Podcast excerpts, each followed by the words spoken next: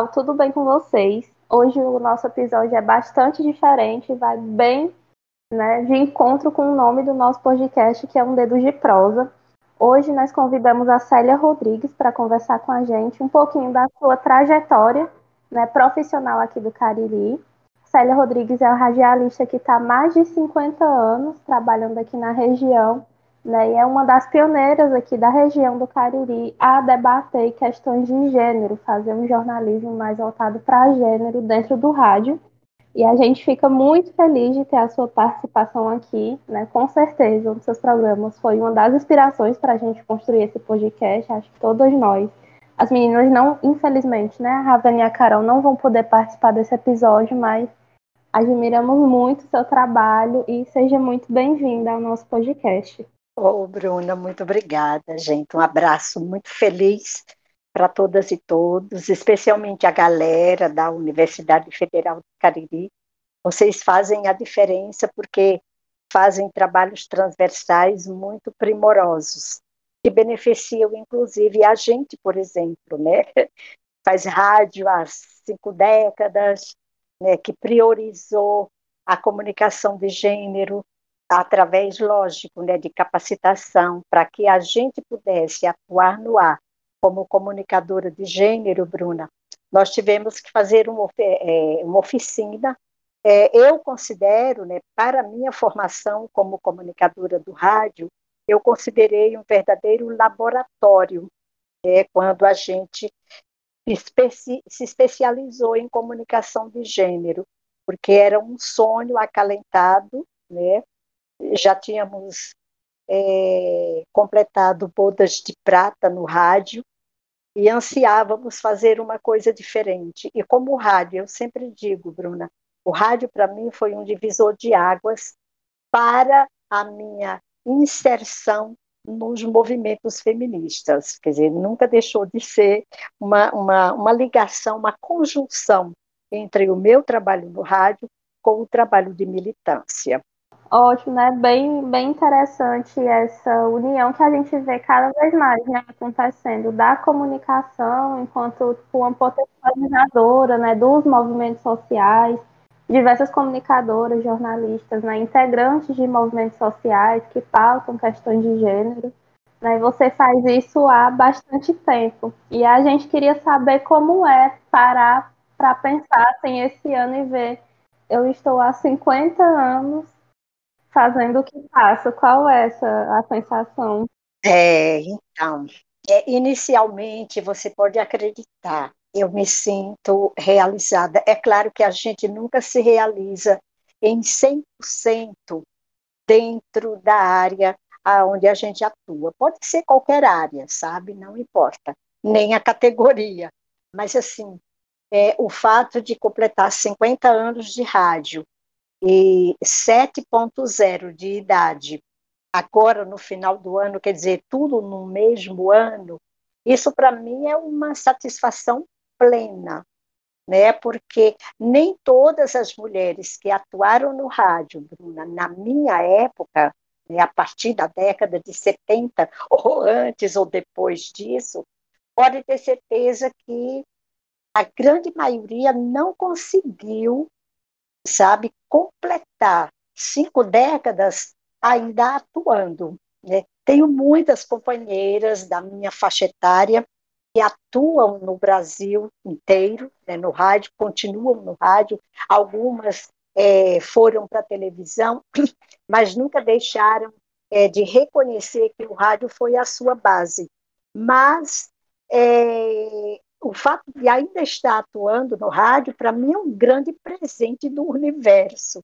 Outro grande presente é que é, essa modificação de metodologia de se fazer rádio, que eu consegui, particularmente, né, é, é, incorporar dentro das produções de programas de rádio que eu já apresentei para as emissoras aonde eu já atuei, inclusive em Santos, São Paulo, né? Eu atuei por pouco tempo, mas foi quando, é, em 1974 para 1975, a gente teve que sair de Juazeiro porque eu casei né, e fomos morar em Santos, em São Paulo.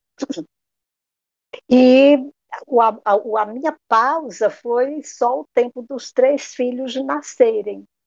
Depois a gente retornou ao rádio. É óbvio que com muita dificuldade. Lá a gente enfrentou, inclusive, um preconceito, não só pelo fato de ser mulher no rádio, porque naquela época, em qualquer lugar do Brasil, não sei se do mundo, é, a mulher não tinha tanta voz e vez na radiofonia. Eu acho que em qualquer um outro veículo, né, não tínhamos televisão, quer dizer, 1951, que foi o ano que eu nasci, já existia televisão, mas era algo muito remoto, não é? Então, qualquer mulher que, que ingressasse nos meios de comunicação, ela era mal vista, né? ela, a resistência das direções para o ingresso de mulheres no rádio era muito grande, e o interessante é que naquela época só as mulheres que cantavam é que eram bem aceitas, mas ainda assim as suas reputações ficavam sempre comprometidas. Eu acho que é, vocês que alcançam a história, que entram para os arquivos da história do rádio, da comunicação de uma forma geral no Brasil, conhecem esse, esses episódios de muitas mulheres como Hebe Camargo. É, eu posso citar grandes cantoras como a própria Ângela Maria, né, Elisete Cardoso, nossa, e por aí vai.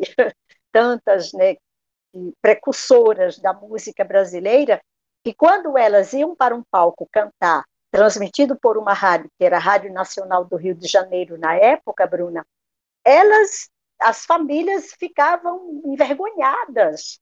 Os, o, hoje os filmes, documentários mostram isso. Então, nós mulheres também no rádio sofremos isso. Se bem que eu já vim depois, né? Quer dizer, isso era lá para a década de 50, a de década de 40, 50, 60, aí eu venho é, para a década de 70, e por incrível que pareça, como nós pegamos ainda resquícios muito fortes da ditadura, era muito pior. Né? Quando eu entrei no rádio, primeiro minha mãe dizia que moça que trabalha em rádio fica mal falada. E depois, é, mesmo assim, eu fiz o teste, né, o diretor da, o diretor de programação que era chamado diretor artístico na época, é, me convidou para fazer o teste, eu era estudante na época, e aí é, passei no teste, eu acho que gostaram da minha entonação de voz, de todos os é, de todos os apetrechos que o rádio exige né, para a gente atuar através do microfone, e aí, é, a partir daí, foi uma luta dentro de casa, né, com a família, meu pai e minha mãe, para que consentisse, porque eu tinha 19 anos. E naquela época não tinha esse negócio de 18 anos ser maior de idade, não. Morava com papai e mamãe, continuava sendo, recebendo, desculpa, recebendo ordens né, e permissões dos pais. Então, meu início no rádio já foi pegando essa parte muito difícil. Mas uma vez que eu fui convidada para fazer o teste, é, em 1962, 63 até 65, com uma emissora, a Rádio Iracema, que foi a pioneira em Juazeiro do Norte. Ela foi fundada em 1950, né? E, a, e até os seus primeiros 15 anos de rádio, de, rádio, uh, de sintonia, né? só homens atuavam, só homens podiam ser locutores, né? mulher de jeito nenhum. Então, é, a partir de 1965, é, veio uma locutora do Recife, chamada Vilma Maria, inclusive me tornei até amiga dela depois, e atuou quase cinco anos na Rádio Iracema.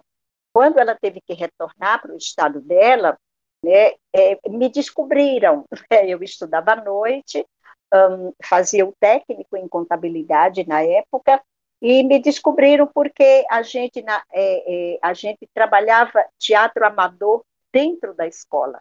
Era muito legal. Nós tínhamos dois professores, tinha essa mente muito aberta, e a gente fundou dentro da escola é, um núcleo de teatro amador só com alunos e alunas do estabelecimento. E a gente começou, a gente apresentava as peças é, é, em lugar aqui em Juazeiro, depois a gente ia para outras cidades vizinhas e ganhamos repercussão. E por causa disso, a gente chegou até o rádio.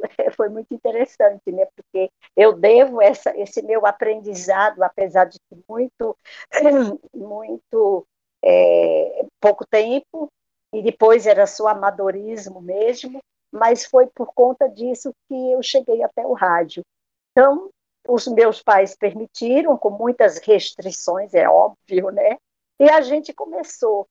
Em 1970, precisamente, é, eu só atuei, só estreiei, de fato, em 1971, na última semana de, de agosto, que é exatamente esses dias que estamos vivendo agora. E aí, o que, que aconteceu? A partir daí, deslanchou tudo. Para que eu pudesse continuar no rádio, depois que eu fui trabalhada, né, depois de quase um ano de estágio na rádio, que era assim que acontecia, é, nós não tínhamos aqui em Juazeiro, na região do Cariri, um curso de radialismo. E aí, para isso, a gente é, tentou fazer uma reunião com profissionais do rádio aqui das três cidades, aliás, das duas cidades, Barbalha não tinha rádio na época, era só Juazeiro e Crato, que já tinha a Rádio Educadora e a Rádio Araripe do Crato. A gente se reuniu, eu secretariei a primeira reunião para é, implantação do sindicato dos radialistas aqui na nosso, no nosso Triângulo Crajubá, que seria o sindicato regional. Só que depois se transformou apenas em delegacia do sindicato, que até hoje é assim. Mas eu, eu redigi a primeira ata para a implantação do sindicato por aqui. É, a gente foi sindicalizada, porque a partir daí eu já tinha carteira assinada e fui para Fortaleza fazer o curso de radialista. Depois, já morando em Santos, é que eu fiz a faculdade de radialismo. De fato, caso contrário, não teria trabalhado lá, né? Porque já, naquela época, década de 80, já exigiam curso de jornalismo, comunicação, e na minha época existia né, o curso de radialismo, que hoje me parece que é inserido dentro do curso de comunicação e de jornalismo. Parece que vocês têm uma disciplina em rádio, né? É, acredito que sim. Mas na, na época a gente fazia faculdade. E aí, por aí, foi deslanchando muitas experiências, Bruna, sabe? Muitos desafios, muitas surpresas. Para você ter uma ideia, né, antes da gente chegar na atualidade, eu fiz teatro, fiz rádio-teatro. Né? Era muito doido, sabe? Muito prazeroso, mas era tudo muito artesanal. É, você sabe que naquela época, em matéria de tecnologia, não tínhamos nenhuma. Na verdade, o que a gente utilizava eram os recursos que nós tínhamos em mãos. Eram aqueles enormes aparelhos de fita de rolo, que hoje é uma relíquia. É, no Rio de Janeiro, eu estive em 2016 é, em Brasília, e nós fomos visitar a EBC, a Empresa Brasil de Comunicação. E nós temos um, uma espécie de museu lá com todos esses equipamentos. É, eu até sugeriria a todos os estudantes dessa geração que visitasse essas relíquias. Foi a partir dali, daqueles aparelhos, que hoje o rádio é o que ele é hoje, né? modernizado, dentro da cibernética, porque a internet trouxe um, é, quer dizer, uma vantagem muito específica para o rádio. Hoje você ouve o rádio através do seu celular, né? Antigamente, no meu tempo, a gente ouvia o rádio no radinho de pilha que botava no bolso, dentro da, da, da, da mochila, dentro da bolsa, etc. Mas tudo que a gente fazia no rádio naquela época, Bruna, eu acho que exigia muito mais de nós do que se exige hoje, porque hoje você tem é, uma tecnologia que refaz, que edita, né, que faz uma série de coisas para melhorar a, a, a, atuação, a voz, etc. E tal. Se bem que o rádio, eu ainda acredito que o rádio é aquilo que se faz ao vivo no estúdio, você chega lá e faz. E a gente fez teatro, rádio teatro, com a mesma turminha que trabalhava teatro amador na escola. Era uma loucura, foi por muito pouco tempo, mas foi uma experiência fantástica. Outra experiência, Bruna, é que essa marca, eu acho que marcou todos os meus colegas de época, é, na época em que a Polícia Federal monitorava completamente né, o, as músicas que eram tocadas na programação das emissoras, e não era só aqui, era no Brasil inteiro. Né? É, na época, as rádios tinham um contrato com as gravadoras, era um contrato direto com as gravadoras. E uma vez por mês nós recebíamos remessas de disco, é, disco de vinil, claro, né? Um, e quando chegavam essas remessas de discos, a gente percebia que a caixa já tinha sido mexida, nada mais, nada menos, pela censura. E às vezes, quantas e quantas vezes a gente pegava os LPs, né, ou os long plays, né, de, é, Caetano Veloso, Gilberto Gil, Roberto Carlos, uh, Sai Guarabira, nossa, lembro demais, voltei no tempo agora, uh, e outros tantos cantores, é, é, Milton Nascimento, naquela época já estava né, no auge, e outras tantas duplas, é, bandas né, brasileiras, como no caso é, era, que agora eu não me recordo, mas acho que vocês sabem que até hoje ela faz sucesso, é, chamava-se banda mesmo, tá? a banda aonde a Baby Consuelo e Pepeu Gomes atuavam. Um, então, isso, obrigada, querida. Novos Baianos. Nossa, a gente tocava demais Novos Baianos. E, e, e, a, e, a, época também que ainda, que ainda prevalecia, a época da Jovem Guarda. Então, quando a gente pegava os discos, né, muito feliz da vida para fazer o lançamento das faixas que já estavam sendo trabalhadas em todo o Brasil, a gente percebia, Bruna, que aquela faixa estava arranhada. E não era defeito da gravadora, não era defeito de fábrica, era ordem. Aquela faixa não podia ser tocada. Eu me lembro muito daquela música, para não dizer que não falei das flores, de Geraldo, Geraldo Azevedo, não é? Se não me engano, não é Geraldo Azevedo. Depois eu lembro. É, e teve uma época que a gente não podia tocar aquela música. Então, nós sofremos esse impacto, porque acabava, de alguma forma, é, não satisfazendo o grande público que pedia música. Então, e naquela época, as programações de rádio que ganhavam mais audiência eram os programas de disc jockey mesmo, e os noticiários, lógico. Né?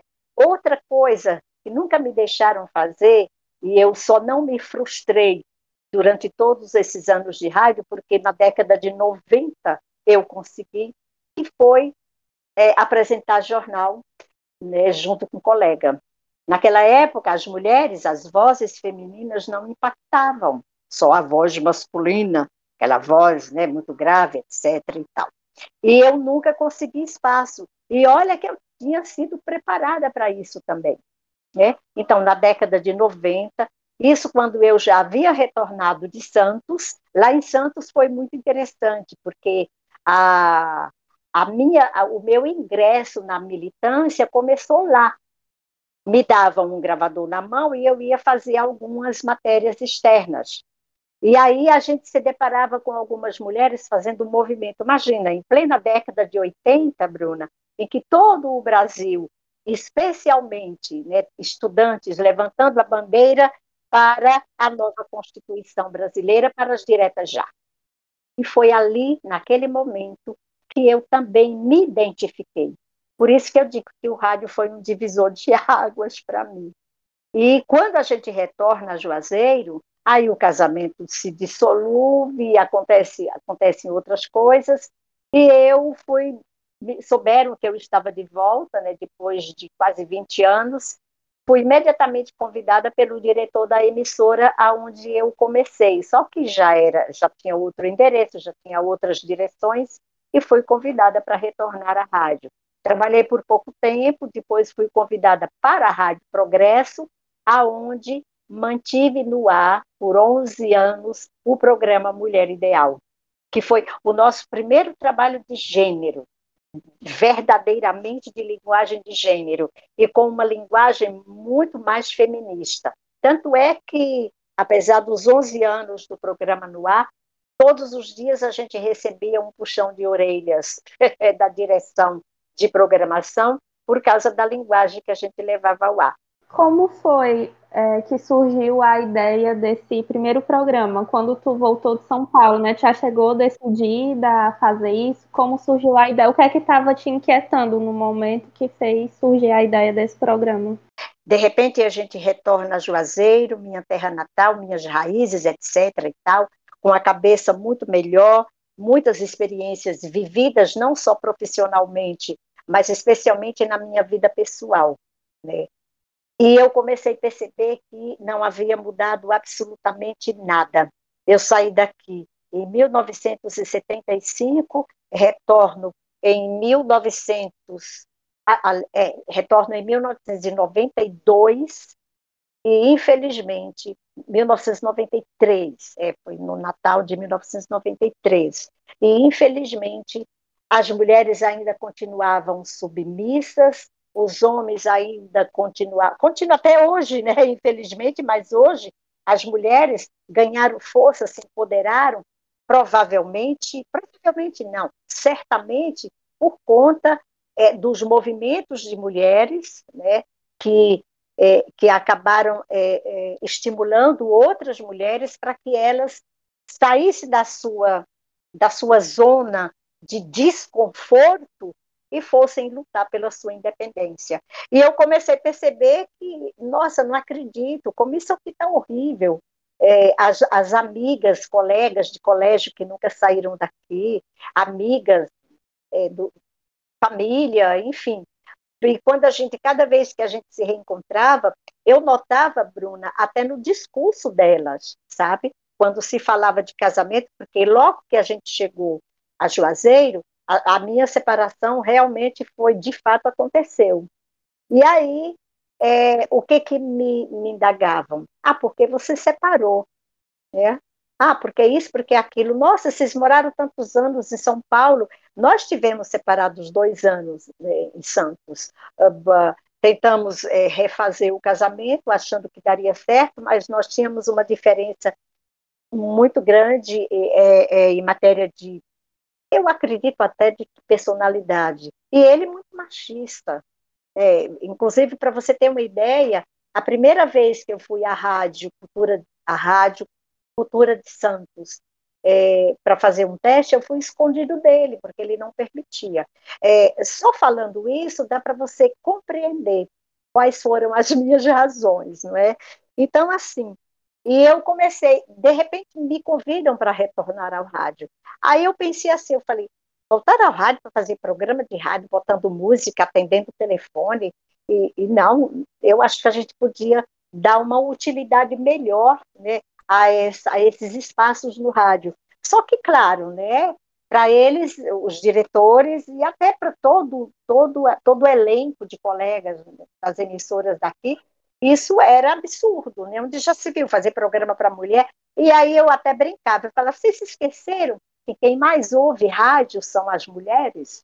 Vocês fazem programa para quem exatamente? As cartinhas que vocês leem, que ainda era o tempinho das cartas, né? As cartinhas que vocês leem e os telefonemas que vocês recebem, me digam quantos homens fazem isso, e eles ficavam calados, né? Mas nunca admitiam, de forma nenhuma. Daí eu comecei sem querer querendo, é, é, rascunhar um projeto de um programa para a mulher. Tem um programa, lógico, né? Ah, o, o, o esqueleto do programa tinha uma especificidade, mas é óbvio que o programa seria aberto, né? Para homens de boa vontade que quisessem compreender a proposta. E aí, o diretor da Rádio Progresso, quando me convidou para ir para lá, ele falou: Nós temos horário nobre e sabemos que você já é uma profissional veterana que traz experiência de fora, não sei o que, coisa e tal, você gostaria de assumir esse horário? No início, uh, a gente pensa o que fazer, depois vê como a empresa pode te contratar, etc. E eu pensei imediatamente em apresentar esse projeto. Concluí e levei para ele. E ele chiou pelo seguinte, ah, mas programa temático? Não, a gente quer aqui programa que agite o ouvinte. Aí, aí eu pergunto, mas é, o que, que vocês acham que agita o ouvinte? Como, por exemplo, o que, que vocês acham que agita a ouvinte? É ouvir música de forró, é ouvir reggae, axé, o dia inteiro?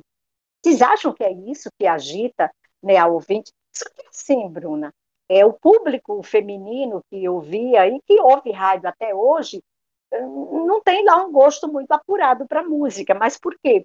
Porque a, a, própria ferramenta do rádio já construiu isso no público. É, é, é a mesma aquela coisa, é o que nós estamos vendo hoje na política brasileira. O que, que o povo né, é, é, está fazendo? Está sendo monitorado por um sistema fascista, que é muito fácil, ah, você sabe né, que é muito fácil.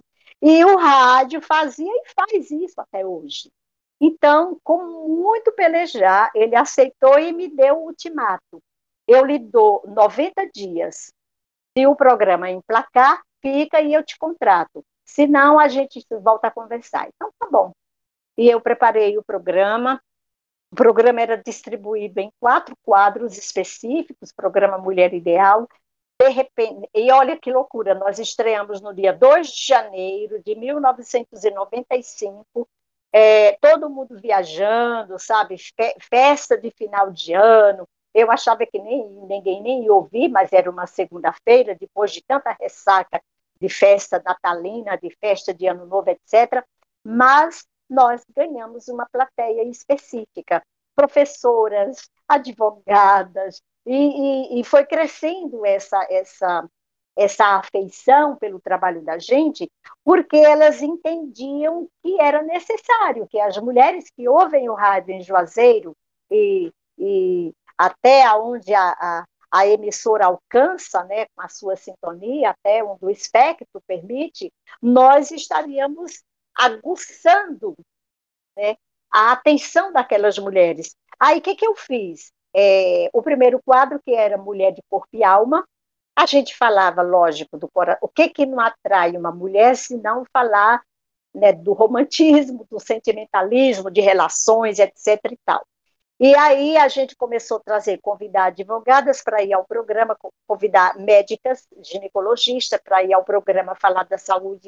E assim, depois a gente é, criou, a gente sentiu necessidade de criar um quadro que falasse de culinária, porque a culinária está dentro né, da nossa da nossa sistemática feminina, só que assim, é, já fala assim, a mulher só é obrigada a ir para a cozinha quando ela está vivendo em situação de, de, de, de cárcere, quando ela é obrigada pelo marido, enfim, esse, esse outro lado que nós não queríamos mostrar. Então, o que na verdade a gente queria mostrar é que enquanto nós cuidamos da nossa casa, que o nome do quadro era Cuidando da Casa, nós estamos também trabalhando nossa autonomia e nosso empoderamento, porque nós trabalhamos fora, e eu falava isso no ar, né? trabalhamos fora, criamos os nossos filhos e ainda cuidamos da nossa casa. Mas isso é um poder que sua mulher tem, minha amiga. E isso, Bruna, foi um absurdo, sabe? Foi aí gerou, inclusive, a, a, o interesse de algumas ouvintes de formarem um grupo de colaboradoras. E eu abracei essa ideia. Quer dizer, e o grupo de colaboradores era muito, muito, muito eclético. Nós tínhamos uma companheira, hoje ela tem uma, é dona de um restaurante na cidade do Crato, a Dora. Ela ia para o mercado, pegava o orelhão, ainda era época de orelhão, ligava para a rádio, a gente botava ela no ar e ela dizia qual é, o produto de mercado que estava mais barato naquela época, naquela hora. Ah, naquele dia, e ainda dizia: não vai no mercado, senhora Santana, não, que lá está mais caro, minha amiga. Ai, Bruna, você nem imagina quanto isso ganhou repercussão. e da... Exatamente, né? economia doméstica. E aí nós começamos a levar, então o interesse surgiu da gente não deixar as datas, essas datas que a gente referenda como 8 de março, 25 de novembro, uh, é, é, o, o, que eu esqueço até agora, é, a memória é muito ruim, mas eu, a gente, inclusive, criou um calendário feminista para que a gente não se perdesse com as datas né, de, de, que se comemoram, que se referendam realmente muitas conquistas e também muitos desafios das mulheres brasileiras. E aí, o que, que aconteceu? Fomos nas ruas. O programa estreou em 1995, em 1997, nós estávamos colocando é, o primeiro movimento de rua aqui em Juazeiro do Norte, no dia 8 de março, E a gente subiu da Praça Padre Cícero, é, pela Rua Padre Cícero, viemos até a prefeitura e conseguimos um carro de som. E para isso a gente ia também bater nas lojas, ver se nos ajudavam com patrocínio. É, estavam chá de cadeira, a gente só podendo. E aí uh, a gente conseguiu levar pouco mais de 200 mulheres às ruas, as ouvintes do programa Mulher Ideal. O, o que me deixou mais, mais é, assim, fascinada é que quando a gente estava esticando as faixas, né, que a gente conseguiu, é, aquelas senhoras de 70, 80 anos aparecendo na praça. Olha que prazer, Célia, conhecer você pessoalmente. A gente lhe ouve desde que o programa está no ar. Ah, Bruna, isso para a gente foi um presente tanto. No, em 98, nós colocamos 500 mulheres nas ruas. E aí ficou uma tradição. 25 de novembro, nós realizamos a primeira Marcha Mundial da Mulher. Aí, nesse interim, eu passei a ingressar à rede de mulheres no rádio. Fui ao Rio de Janeiro, participei de um laboratório maravilhoso com mulheres de todo o Brasil, é, através do SEMINA, o Centro de Projetos da Mulher, que buscava recursos e realizava os encontros nacionais bancando a gente. É, teve um ano que elas não conseguiram bancar passagem e eu fui pedir foi uma maratona infernal que as colaboradoras fizeram para a gente conseguir a passagem para ir para o Rio de Janeiro, para um dos encontros. Depois, todos os anos, a gente ia para um, uma capital diferente. Foram dez anos de encontro nacional. É, em 2003, nós realizamos o nosso encontro nacional aqui em Juazeiro do Norte. Foi outro desafio e foi outra realização que ficou marcada na nossa agenda de comunicação de gênero no ar. Não era só um, um programa, é, igual tem muitos, né? Só um programa que iria pautar gênero, mas um programa que convidava as mulheres a se mobilizarem, né? Tanto que eu não sabia dessa história. É muito interessante isso de que foi o programa que começou a puxar os atos no 8 de março aqui no Cariri, que vem sendo feito, né, todos os anos, agora organizado por diversos outros coletivos, e isso pela frente outros movimentos sociais também, né? É, e aí eu queria saber, Célia, se foram mais de uma década, na verdade, né, de programa no ar, se teve algum programa em especial, assim, que te marcou muito, que teve algum tema que te marcou muito e que tu leva até hoje? É verdade. Olha, Bruna, de toda a minha carreira no rádio, é, com exceção de alguns trabalhos que a gente realizou é, no início, né, na década de 70, quer dizer, voltando lá para a década de 70, que foi é, o diretor da rádio que me convidou para fazer a transmissão da primeira eleição da diretoria do Centro Estudantil Juazeirense. Isso me marcou porque, de repente, eu me vi no edifício, no auditório do edifício Dom Pires, que não existe mais, fazendo, transmitindo e apresentando a primeira diretoria do Centro Estudantil Juazeirense. Isso também me marcou, foi assim, um, é, foi desafiante, porque eu achava que eu não era capaz, eu falei, nossa, mas eu vou, eu vou para o palco, porque aí foi o, o, técnico, naquela época os equipamentos eram, eram, eram todos muito remotos, né? levava o rádio, você sintonizava a emissora através do rádio e colocava o aparelho retransmissor, porque aí eu falava lá e saía em todos os rádios que estivessem sintonizando. Essa parte me marcou bastante. Outra situação que me marcou muito no rádio foi o período de, de cobertura das eleições. E, e, olha, Bruna, naquela época era a época dos coronéis, era a época do coronelismo, era a época em que os bezerras tomavam conta aqui de Juazeiro do Norte, né? Depois de todo o estado do Ceará. E e eu já tinha essa visão meio rebelde, né? Isso já a gente já trazia isso da época do teatro amador, etc. e tal. Foi também uma, uma realização dentro da minha profissão de rádio que é, que me trouxe é, me trouxe experiência né, e me, me, me, me senti muito contemplada em fazer isso. Mas eu posso te garantir outra coisa, da, é, em Santos também, quando eu peguei o gravador e fui à Praça da Independência, em um dos bairros conceituados de Santos, que fica próximo da praia, no Gonzaga, é, ouvir a voz do Lula, né, é, quando estava ainda todo mundo naquela luta preparatória é, para as diretas já. E eu estava lá com o gravadorzinho, a mãozinha levantada assim, com o gravador, tentando captar as falas dos nossos representantes.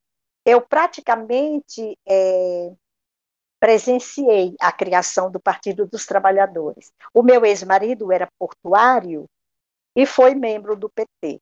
Então, em Santos, as mobilizações eram sempre muito frequentes, porque uh, quando havia greve dos portuários, é, o, o, Sindicato dos Metalúrgicos iam para Santos, saíam do, do ABC Paulista, iam para Santos um, para dar apoio, né, lógico. E lá juntava-se todo mundo, né? O Lula, que já era líder sindical naquela época, isso, Bruna, me marcou muito, né?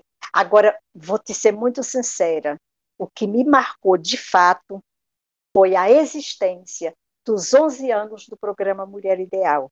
Todo o trabalho cultural que nós realizamos, todas as danças que, que esse programa me proporcionou fazer, é, na visão de vida, sabe, de todas as mulheres que nos ouviam.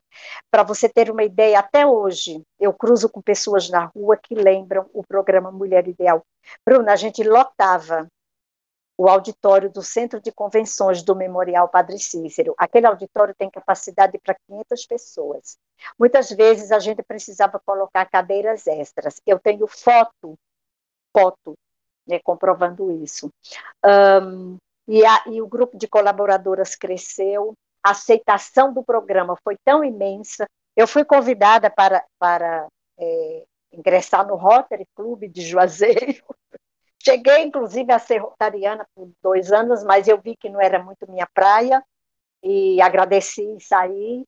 Mas fui convidada para muitas, mas para muitas, muitos trabalhos fora.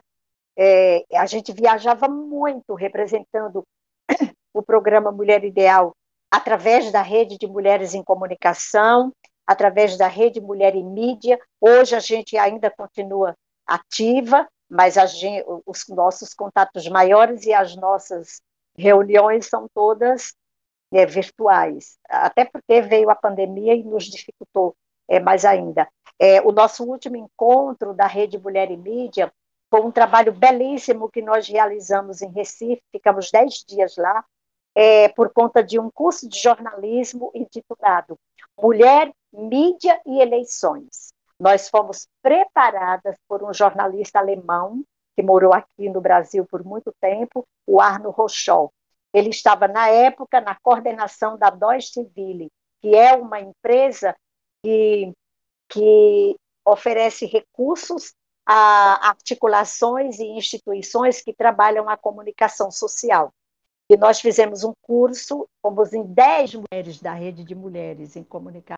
E isso também foi muito marcante. Olha, se eu fosse discorrer aqui para você, elencar aqui para você todas as experiências vividas nesses meus 50 anos de radiofonia, a gente precisaria realmente ficar bem mais tempo, porque quando eu começo a falar, e olha que eu estava falando ontem para o meu primo, que tem um canal no YouTube, e ele me convidou né, para uma live no próximo domingo. E ele falou: vai lembrando, vai lembrando. Eu falei: olha, tem coisas que realmente eu não lembro. Eu me esforço, mas eu não lembro.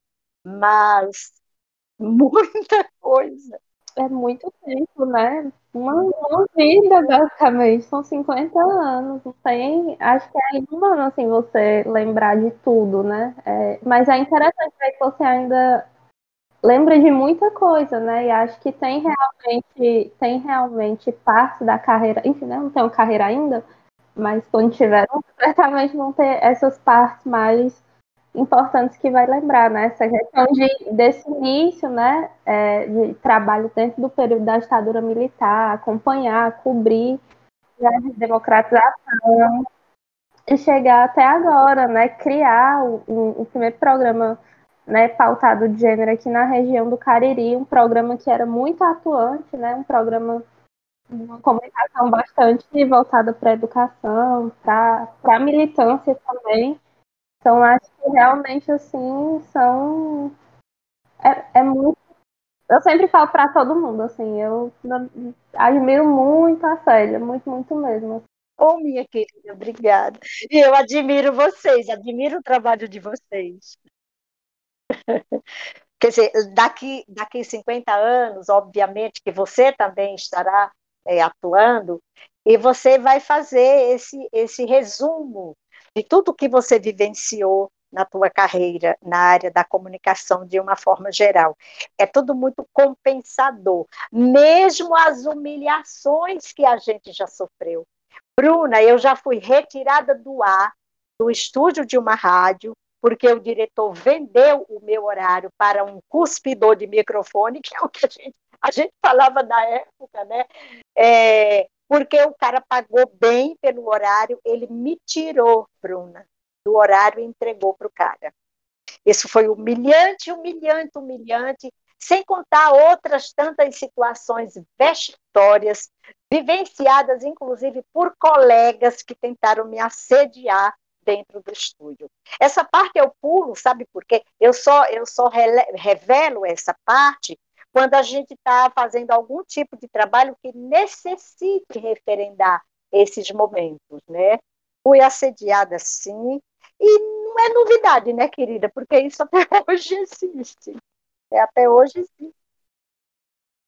Infelizmente. Dentro dos meios de comunicação, TV, rádio, jornal. Olha, tem uma colega nossa, jornalista, Jaqueline Dice, ela está atuando atualmente na Pulsar Brasil, que é um jornal web da, da Associação Mundial de Rádios Comunitárias, da qual eu também sou associada. Inclusive, ela fez uma matéria comigo, eu acho que vai ser lançada logo, logo, lá no, no, no site da, da Pulsar Brasil, sobre os meus 50 anos. Pode deixar que quando ela mandar, se você tiver interesse, eu te mando, viu? O, o trabalho da Jaqueline. E ela foi assediada por um colega de trabalho, jornalista também, dentro do escritório. Simples assim, ele tentou agarrá-la e beijá-la, e ela disse que não, e ele insistiu, por que você não gosta? Ela falou, não, não quero ser beijada por você, desde quando eu te dei essa liberdade. E para você ter uma ideia, para ela se desvencilhar dele, ela precisou dizer que tinha namorado. Você acredita nisso? Aí o cara, ah, então tá, se você tem namorado, quer dizer, ele não respeitou o não dela, Bruna, ele respeitou o fato dela ter um namorado. Isso é terrível, porque o machismo, ele vem, ele, ele vem não só acompanhado pelo ranço da violência, ele vem acompanhado por essa, essa cultura patriarcal que a gente tem que enfrentar todos os dias. Então, eu não me livrei não disso não também não, né?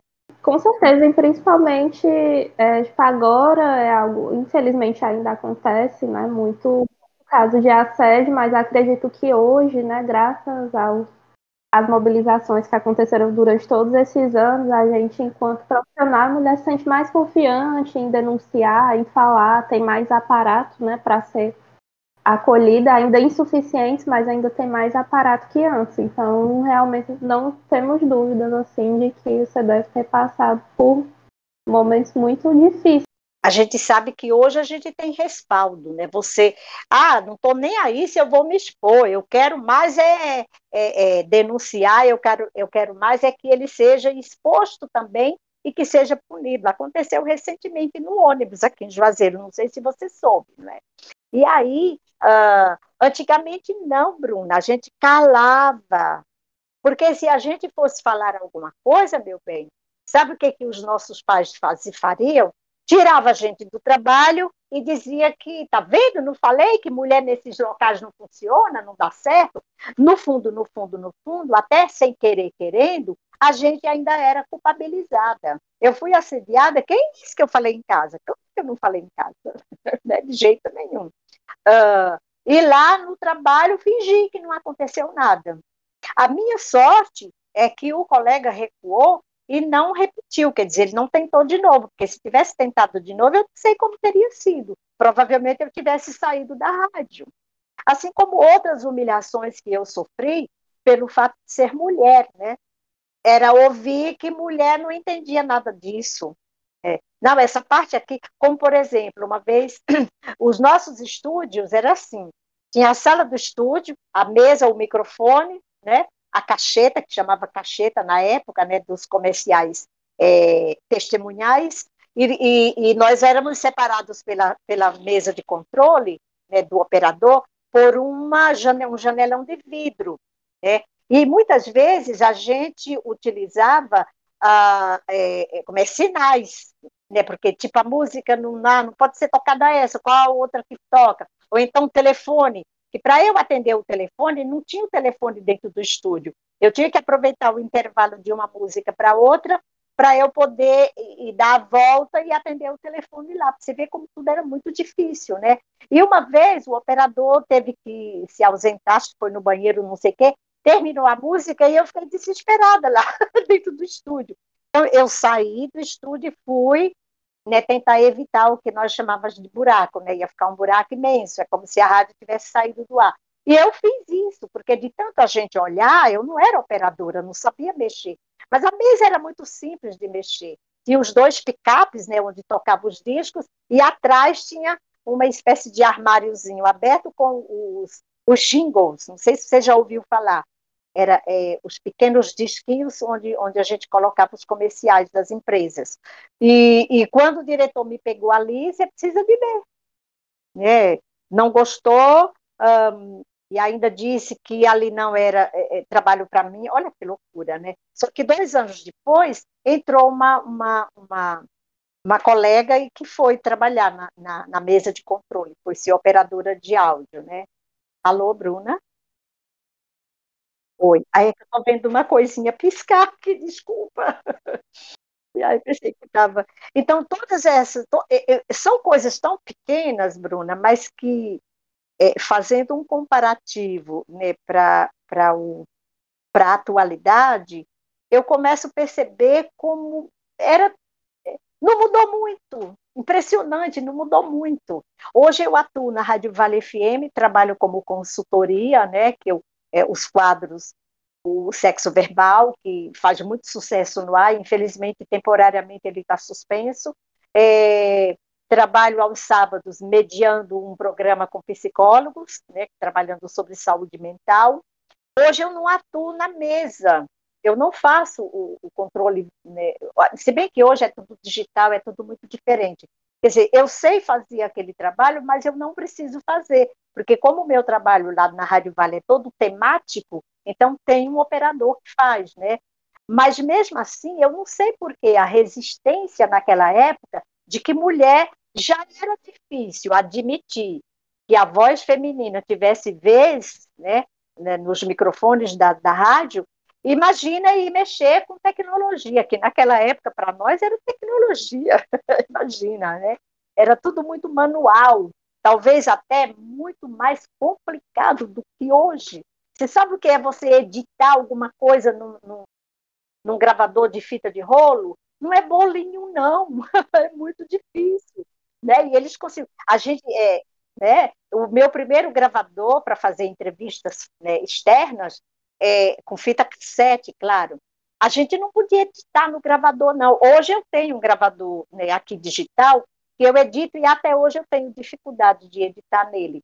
Uh, mas assim, você gravava na fita cassete, você não podia errar, não podia, na hora que você estivesse entrevistando né, o, o, o, o convidado, a convidada, ou em qualquer que fosse o local onde você estivesse, e você não podia errar. E antes a gente recomendava para a pessoa quanto tempo tinha que falar, porque era fita cassete, você enfiava lá e jogava. Depois apareceram, não sei se você lembra, não sei, acho que não é teu tempo ainda, não. Depois apareceu o. É, mas a gente usou isso no Rio de Janeiro ainda. Me ajuda aí, um aparelhinho que você encaixava. Ai, caramba, não estou lembrando agora. Hum. Ai, é, eu acho que você não, não alcançou, não. Quer dizer, na década de 90, a gente ainda tinha lá. Ai, Célia, por que, que você não lembra do aparelhinho? A gente incorporava ele, sabe, na, na no aparelho é, é, transmissor, no estúdio. Depois veio aquele que você botava no computador, né? Hum. sem ser o drive. É outro. Ô, oh, Bruna, eu peço desculpa. Pior que eu vou ficar devendo, gente, para quem ouvir depois o podcast. Eu fico devendo. É, não, eu mando, depois eu te prometo que te prometo que eu mando. Eu estou tentando lembrar aqui. A gente trabalhou ainda com ele na Rádio Progresso, né? É, porque no meu início de Rádio Iracema não existia, ele já era, ele já era uma ferramenta moderna, já era um, né, um equipamentozinho já moderno. O, o nome veio e depois fugiu de novo, mas eu mando depois sei. E aí, quer dizer, é, to, é, to, todas essas renovações né, dentro da parte técnica, eu acompanhei, porque era necessário, não basta só você ir para o microfone e ser disque jockey, que era disque jockey na época, né? É, você tem que saber um pouco de tudo. Sabe outra coisa que eu adorava fazer, inclusive com o discotecário, era receber os discos e ajeitar todos os discos que a gente guardava na discoteca, os discos é, por gênero musical e depois por ordem alfabética. A gente etiquetava os discos todos, né? E aí alguns a gente ouvia a faixa, né, para poder guardar uh, os menos conhecidos, enfim. Eu tinha um programa no final da tarde, era cinco da tarde, a grande parada. Então, como nós não tínhamos rádio FM, a rádio AM se encarregava de tocar as músicas nacionais e internacionais. Você precisa de ver a audiência danada que o programa tinha. Né? A turma de estudante vindo da escola, quem estudava à tarde, ia para os estudos, ia lá para a rádio, ficava no, na, no janelão de vidro assistindo ao vivo o programa. Era muito bom, Bruna, muito gostoso. São coisas, assim, eu sinto saudades de algumas situações que eu vivenciei no rádio do passado, é, apesar de eu, go eu gosto do rádio atual, é, é, até porque eu precisei me atualizar. A cada década, né, eu percebi um rádio diferente, sabe? Você vai vivendo um rádio diferente. O rádio depois da televisão, o rádio depois da internet, o rádio que quase fala né, é, tudo é, é muito mais automático, todo digital. E eu começo a perceber que a gente precisa crescer junto, não só com o rádio tec tecnologicamente evoluído, mas nós também precisamos evoluir. E eu percebo que alguns profissionais do rádio, ainda da minha década, eu tenho aqui em Juazeiro, tenho, tenho João Hilário, né, que, que atua com um jornal muito ouvido, e aqui na Rádio Progresso, a FM. Um, que eu, tem o Lucia Menezes, que está aposentado, do meu tempo, da minha década, né? E algum, a grande maioria, por incrível que pareça, já não está participando. É por isso que eu falo, nossa, que bom que eu estou viva né, ainda e, e, e, tendo o prazer de contar essa história.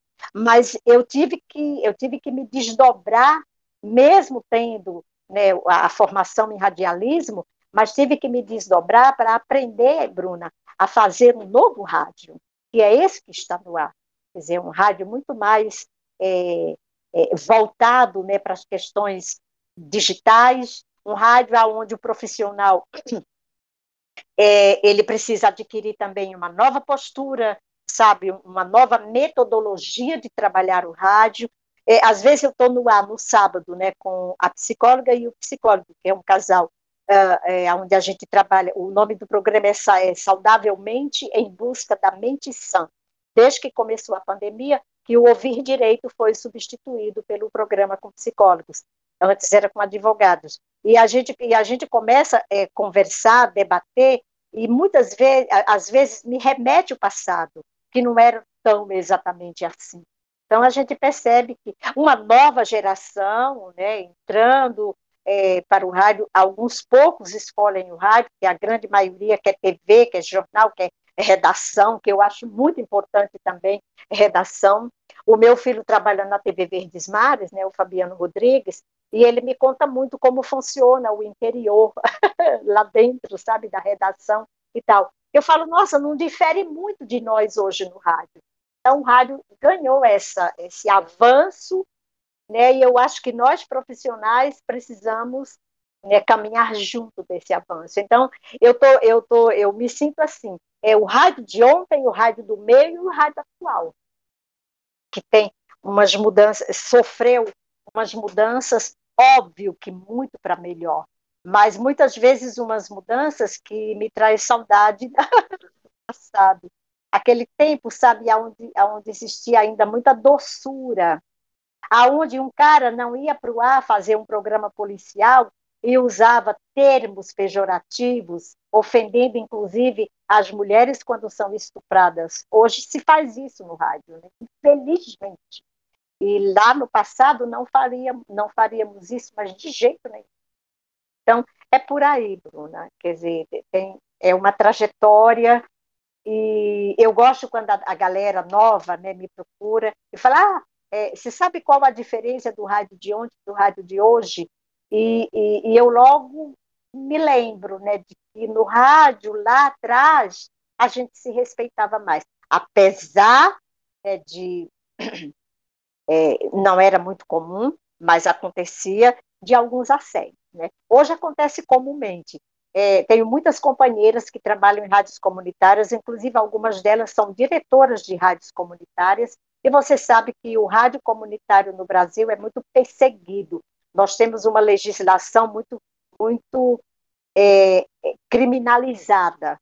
E nós temos o Anatel que persegue os rádios, né? Eles levam equipamentos, aquilo, isso para mim é roubo. Eles levam mesmo e deixam, prende diretores de rádios, porque estão atuando com uma linguagem política repressor, é, é como é, é, é, enfrentando a repressão, enfim. E hoje as colegas de rádios comunitárias, quando não sofrem o assédio, elas sofrem a perseguição, entre aspas, legal, porque a rádio não é, uh, porque a rádio não é otorgada, porque a rádio não tem licença, porque a rádio é isso, porque a rádio está atrasada né, na sua renovação de contrato com, né, com o Ministério da, das, da, das Comunicações e assim. A gente foi muito a Brasília reclamar isso através da, da Associação Mundial de Rádios Comunitárias aqui, aqui no Brasil, porque nós temos é, a Marque Brasil, e já chegamos em Argentina para um encontro nacional, porque ela é mundial, e a grande maioria das queixas das mulheres que fazem rádio no Brasil é essa, as perseguições. E quando se trata de homem, a gente percebe que a perseguição ela vem em menor escala. Então, Bruna, para nós mulheres ainda existe, sabe, essa resistência, esse machismo danado, essa coisa que nos que nos ofende, né? Que, por isso que o programa Mulher Ideal fez uma diferença. E o pior, só para finalizar, quando foi para o programa Mulher Ideal sair do ar, o diretor simplesmente chega para mim e fala: Olha, Célia, é, já tem mais de 10 anos, é, eu, eu, quero, eu quero é, combinar com você para a gente mudar um pouco, é, modificar aí o programa Mulher Ideal. Eu falei: Como assim modificar? ele não pode ser mais temático. Eu falei: Mas o programa tem 11 anos no ar. O que, que tem de errado com o trabalho feito para ensinando as mulheres como viver melhor? E ele não é porque a rádio precisa. Eu acho, Bruna, que foi alguma articulação, é, sabe, que, que, aconteceu dentro da rádio para que o programa saísse do ar, porque o programa estava incomodando muito. A gente levava. É, Cláudia Rejane foi muito ao programa Mulher Ideal, né, na época que ela isso, exatamente. É, a professora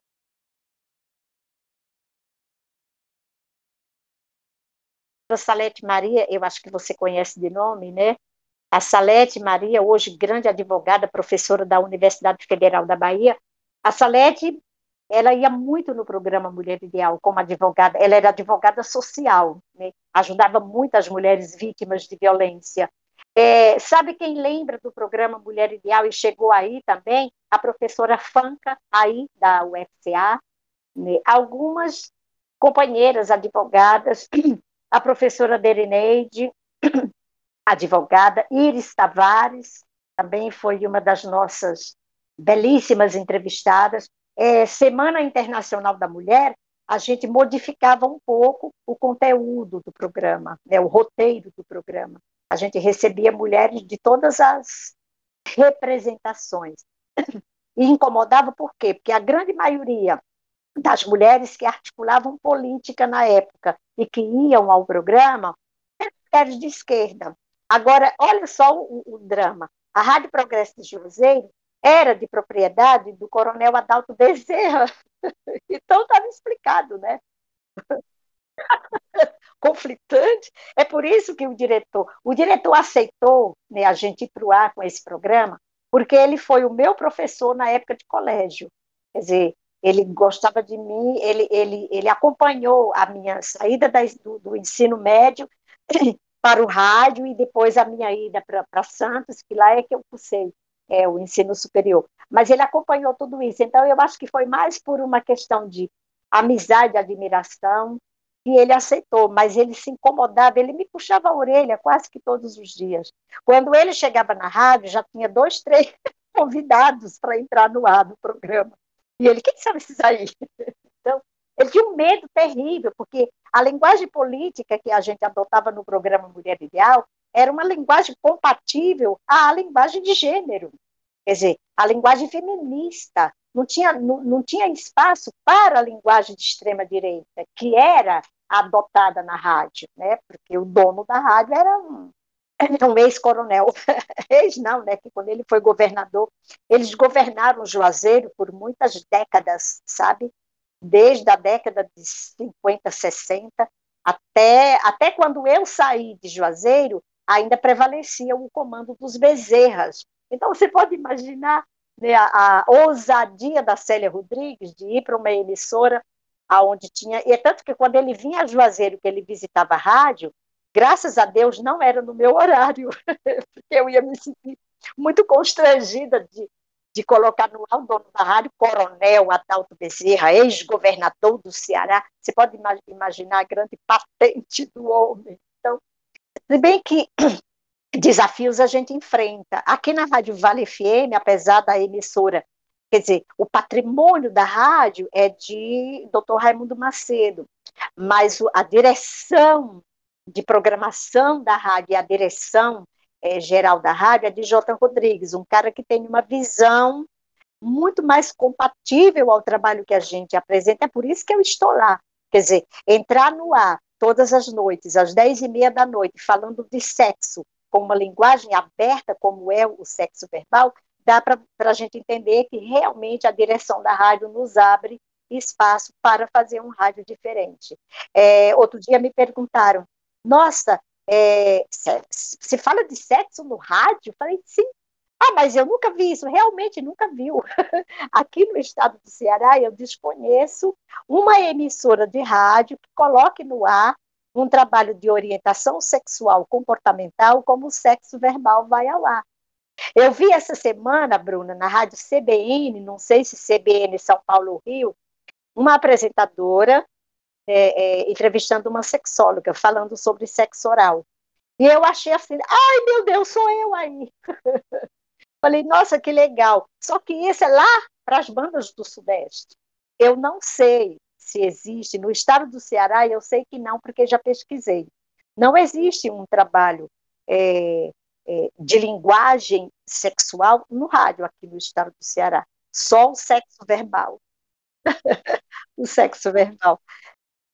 É, estamos aguardando o retorno do sexo verbal por causa da pandemia. Eu tive Covid, a emissora quis me poupar, né? então o, o quadro está temporariamente fora do ar, mas a gente vai retornar sim, provavelmente muito mais dinâmico. A minha vontade era que a gente tivesse é, as pessoas, tanto homens quanto mulheres, participando no ar, ao vivo, mas eles não têm coragem. Geralmente mandam é, o áudio pelo WhatsApp ou então a pergunta em texto pelo WhatsApp. A participação sempre foi essa, depois do WhatsApp, lógico, né? Mas assim, muito, muito. Aí o que, que a gente fez? Enquanto o quadro está fora do ar, nós criamos o WhatsApp do, do sexo verbal e estamos atendendo pelo WhatsApp. A gente responde com áudio. Né? Inclusive, agora há pouco eu estava vendo, antes de entrar no ar com você, é, já tem três consultas lá para eu responder no WhatsApp. Se você me permitir, eu posso passar o número do WhatsApp do sexo verbal. Né? É o 98805 é, 1877. É só entrar e. Inclusive, a gente tem, é, é, tem uma foto minha com a logomarca do sexo verbal. É gostoso porque me perguntam, sabe? Aí as pessoas conseguem meu contato e perguntam: ah, o sexo verbal, quando entra. Eu falei: enquanto não, a gente não vai deixar vocês na mão. Agora, você pode imaginar é, é, as consultas, são mulheres assim, insatisfeitas, ou mulheres que têm sérios problemas com os maridos, porque eles querem um sexo do jeito deles, e não do jeito que deveria ser. Né? Eu estava lendo uma matéria outro dia, não sei se, você, se o áudio ainda permite né, a gente falar sobre isso, é, sobre como a maioria dos homens é, utilizam-se da vagina feminina para o prazer. É muito forte, sabe, Bruna? Se quiser, eu te mando o texto. E aí, ah, uma coisa legal, a UFCA, é, Campus Brejo Santo, é, por causa da pandemia, esse ano não teve, mas é, o terceiro ano, de, até 2019, nós fomos para lá, porque lá elas têm um, um, programa, não sei se é em toda, toda a UFCA, mas lá elas têm um programa que é Diálogos Pedagógicos, né? Inclusive, parece que mudou um pouco o título. E ela me chamou, me convidou, uh, porque a turma pediu, né, para ir fazer uma espécie de oficina sobre, sobre sexualidade. E aí a gente foi. Bruna, foi um sucesso. Precisa de ver. Uma sala com mais de 40 estudantes. Foi muito legal porque foi muito interativo. Alguns ficavam com vergonha, especialmente as meninas, né? Porque a gente fala de sexualidade de uma maneira muito aberta, explícita mesmo, mas de uma forma muito educativa, lógico, né? Que exprime muito respeito. E foi muito legal. E a professora lá, é, é, ah, eu acho que é Bruna também. Ela me mandou, é, o mês passado, me mandou um áudio dizendo: Célia, se a gente puder fazer remotamente, você aceita? E eu, eu aceito, numa boa. Vamos fazer pelo Google Meet, é, é, por qualquer outra dessas ferramentas que a gente utiliza hoje para os nossos trabalhos virtuais, né? Não? Então é por aí, meu amor. Se quiser mais uma pergunta para uma saída assim, sem justificativa, né? Sem conseguir defender muito bem a retirada, bem conflitante. Tiram de nós também, enquanto mulheres, né? Debater a, a, a nossa sexualidade, nos conhecer melhor. Então, foi algo também fundamental. Assim, eu realmente também não conheço outro, até cheguei a pesquisar também, né? É, enfim, em outros momentos e não tem. Inclusive, fica a dica para quem não conhece ainda, né, acompanhar. Assim, para finalizar, né, eu queria só, são 50 anos, né, de, de carreira, que você já falou no início, né, que se sente bastante realizada com o seu trabalho.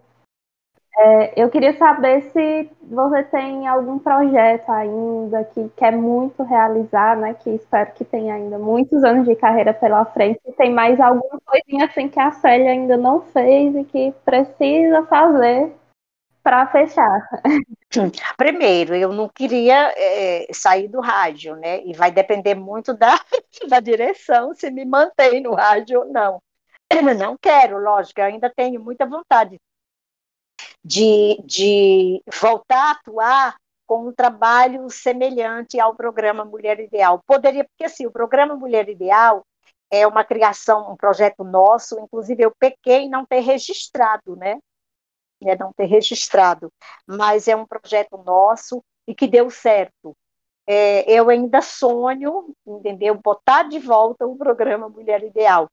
Outra realização, essa é quase impossível, não totalmente, porque nada na vida, enquanto a gente vive, tudo aqui é possível. Mas você sabe qual é meu sonho? Era, era, era criar uma rádio comunitária intitulada Rádio Mulher Ideal. Imagina um espaço só para nós, Bruna. Imagina, é, a programação dessa rádio. E outra, a regra é só mulheres. Não tem nada a ver com nada contra o sexo masculino, muito pelo contrário, né?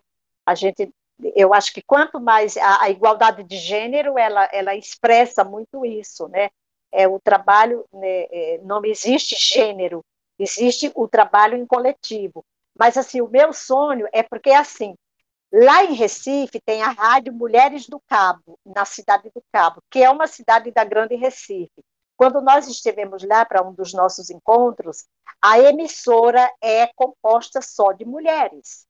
É, só tem um único lá, tem um homem que faz as edições, né? Tem um menino lá que faz as edições. Mas a Rádio Mulheres do Cabo é só de mulheres. Elas têm recebido, inclusive, uma verba internacional que conseguiram a duras penas, né, para manter o trabalho que elas também fazem, um trabalho externo, assim como o programa Mulher Ideal fazia. Então, o curso de Mulher e Mídia que a gente fez né, em Recife, a Rádio Mulheres do Cabo foi parceira. E aí eu admirei tudo aquilo. Isso aconteceu é, em 2000 e, 2000 e 2005, acho que foi 2005, e eu fiquei maravilhada. É um sonho acalentado, muito difícil de realizar, porque a gente teria que ter um prédio, teria que ter dinheiro para comprar equipamento e ainda teria que entrar na fila da outorga, né, para ganhar a concessão. Mas isso é, é luta, né? E para nós, Bruna, luta é, é sinônimo de continuidade, não, é Com certeza. Foi Célia, muito, muito obrigada mesmo por sua participação. Eu fiquei maravilhada aqui ouvindo a história. Acredito que todos que vão, todas que vão ouvir, né? Todos e todos que vão ouvir também vão ficar. E a gente fica muito feliz por compartilhar, né? Alguns momentos importantes de toda a sua carreira que ainda vai durar muito tempo, espero. Eu te agradeço se Deus quiser. Inclusive, se um dia a gente conseguir montar a rádio, estejam convidadas. Esse, esse, essa equipe aí do podcast vai fazer o um podcast lá na rádio. Então, seria assim uma realização. Ai, que bom. Mas eu é que fico muito grata e, mais uma vez, eu felicito vocês, né, essas jovens maravilhosas que estão ingressando nesse campo tão competitivo, mas um campo tão atraente, especialmente porque precisamos sim de voz e vez sempre. Muito obrigada, Bruna. Um beijo grande para toda a sua equipe.